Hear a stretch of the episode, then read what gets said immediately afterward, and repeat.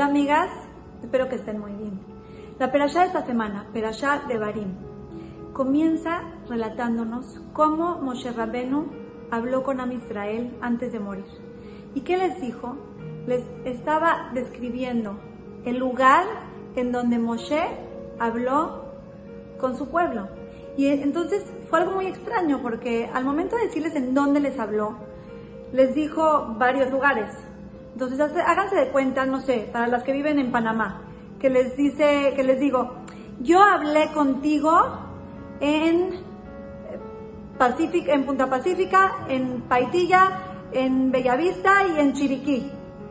Entonces, a ver, espérate, ¿en dónde me dijiste lo que me estás diciendo si todos esos lugares son lugares separados? Todos los lugares que dijo Moshe Rabbenu no eran, no estaban juntos. ¿En dónde hablaste conmigo? Moshe Rabbenu en ese momento lo que quería no es decirles en dónde les habló, sino mencionar esos lugares que mencionó para reprocharlos, porque justamente mencionó los lugares en donde Am Israel había pecado. Y en ese momento nos, nos viene a traer una enseñanza espectacular de cómo reprochar al prójimo. Moshe Rabbeinu se cuidó, no les habló de sus pecados y de lo que hicieron, sino simplemente lo hizo de una manera contacto, diciéndoles como en doble sentido los lugares en donde habían pecado para que a Israel luego luego se dé cuenta de lo que les estaba hablando. Pero no los quiso hacer sentir mal, no los quiso avergonzar y eso es lo que nos dicen nuestros jajamim. Nos dicen, tenemos que reprochar, es una obligación que si vemos a nuestro hermano que está haciendo algo mal, tenemos que decirles que está mal.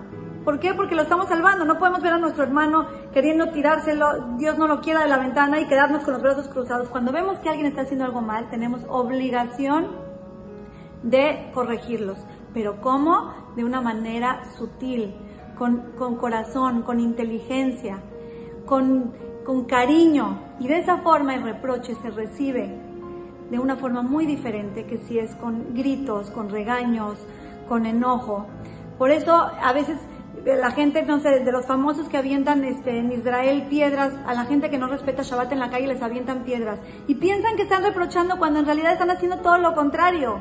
Reprochar a nuestro prójimo siempre tiene que ser sin avergonzar, con cariño, y eso es lo que va a hacer cambiar a nuestros hermanos que siempre tengamos el zehut, el mérito de poder tener la fuerza, porque es difícil reprochar, es muy difícil, da pena, pero que Hashem nos mande las herramientas para hacerlo de la forma correcta y así ayudarnos los unos a los otros a ser mejores y acercarnos a Ureulam.